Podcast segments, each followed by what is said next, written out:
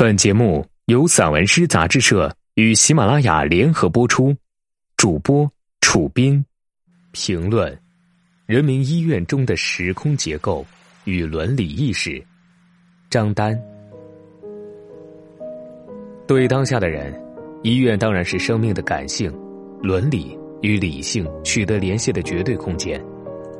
对大多数现代人来说。我们的生老病死都与医院这个空间联系着，在生命的两端，出生和死亡，置身于医院空间中，在生命的过程中，医院扮演的是时光里的多个转折点。来到医院，总是意味着生命转向健康或转向衰亡。用科学世界观、临床医疗方法以及现代分工制度建成的现代医疗体系。其对象是人的生命和不同病症。就这样的特殊对象来说，每个走进医院的人仅使用理性认知去看待医院和生命，显然是不足的。文学的隐喻、象征，从这个不足中开始生成。生老病死，在现代和后现代文学艺术中，作为新生成的隐喻，都已各有表征。具体到人民医院。则可以看见，诗人通过将医院这个理性空间与其必须接纳的感性生命所兼具的肉身社会性联系起来，逐渐向一个现代的伦理神话迈进。主张在空间选择了医院，时间则由一种现状叠加点状的多重融合时间观结构而成。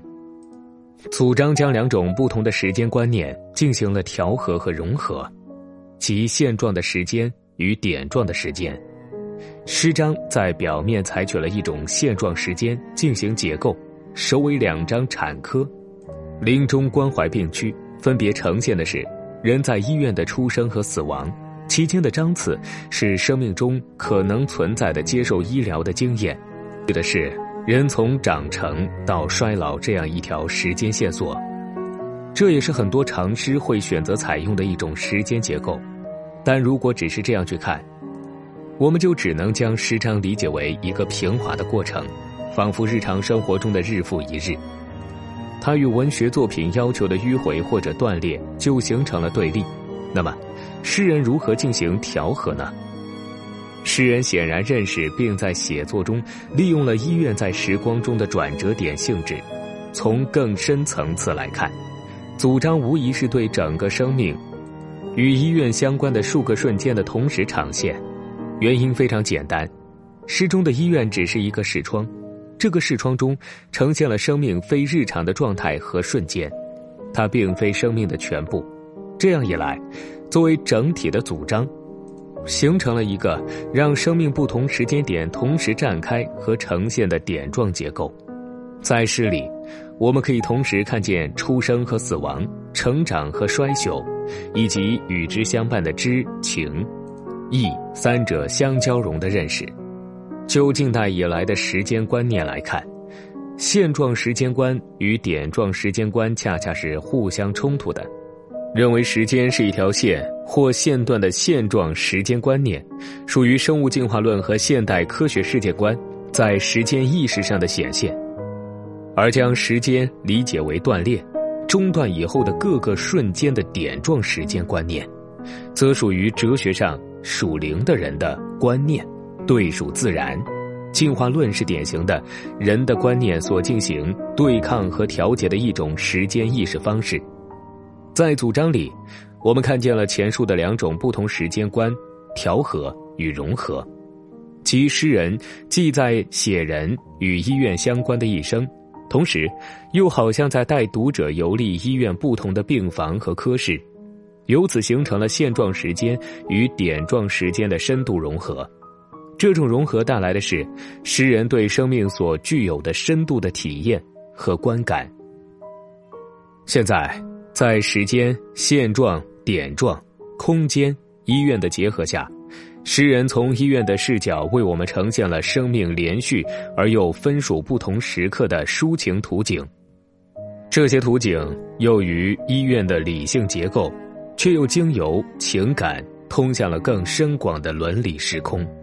意图进行更深层次的意义连结和复苏。现代医院让我们看见那些看不见的身体内部。较早的现代西方，托马斯曼就在小说《魔山》中写道：“人工汉斯在第一次接触 CT 拍照后，爱上了肖夏太太的 CT 光片上的一小节骨头影像。在人民医院中，CT 室同样占有单独的时章，但更多并非人们第一次接触技术时的惊奇与沉溺，而是较为成熟的有理性迈向情感，最终进入伦理空间。”通过描绘 CT 的透视，诗人将骨头自然的属性白色与生命的底线相联系，又提及 CT 检查的结果，诗人也将其伦理化了。他写道：“对于心脏公正而客观的结论，居中，无质变，这个结果让其欣慰。这种伦理意识，在所有诗篇中几乎都有出现。”在骨科或接骨术一章中，诗人把接好之骨比作身体内被重整的山河，那些慢慢恢复中的患者，学步的孩子一般，轻手轻脚却重新挺直了腰身。诗人进一步将处于理性的医术向伦理时空转移。他写道：“那些自断脊骨、习惯于向权杖。”冠冕弯腰的人呐，需要一次彻底的接骨术。在心外科一章中，这种恢复知情意三者连结的意思更加明显。诗人赋予医学临床术语以诗意的情怀，他将残缺的主动脉瓣视为一扇无法完全关闭的往事之门，将反流的血液解为回忆的潮汐，翻卷着破碎的浪花。和隐隐的痛，并一语双关的指出，这纷纭的生命有多少需要抚慰的暗伤，有多少需要细细缝补的胸腔。在内分泌一章中，诗人还采用了一种微物之神的泛神论形式，去描绘那些看不见的细微元素：雌激素、孕激素、雌二醇、雌三醇、孕酮、睾酮、胰高血糖素和胰岛素。甲状腺激素、促肾上腺激素、促甲状腺激素、内啡肽、多巴胺，诗人同样对其给予了伦理之光。